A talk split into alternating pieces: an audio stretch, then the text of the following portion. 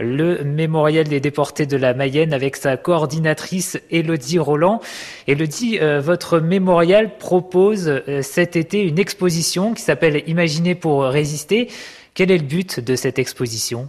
Alors on a voulu une exposition euh, artistique puisqu'on a fait le choix de présenter des dessins, des poèmes, des chansons, euh, des tracts, euh, voilà, on va dire des œuvres en général qui ont été créées en fait pendant la guerre pour dénoncer, pour résister. Pourquoi cette thématique-là? On a vraiment voulu mettre en avant, euh, on va dire, la capacité humaine à faire ressortir un talent, des compétences artistiques pour dénoncer, pour résister à un moment donné, et en temps de dictature, par exemple, et en temps de guerre. On est parti des années 40, des, même des années 30, avec les comics américains. Ensuite, on a été jusque sous l'occupation avec des réalisations euh, d'artistes, mais également de résistants, d'anonymes.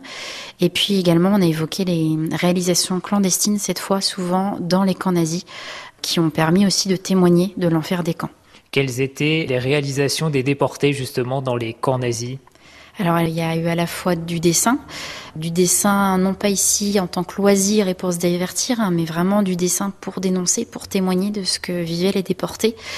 Il y a également de la musique, euh, des chansons qui ont été écrites dans les camps.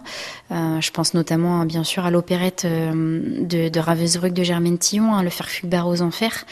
Il y a eu également des recettes de cuisine imaginées dans les camps.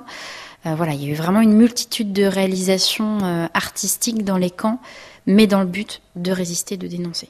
L'exposition, ça se termine également par des réalisations euh, après-guerre, là pour le coup. Alors pourquoi avoir voulu montrer ça aussi?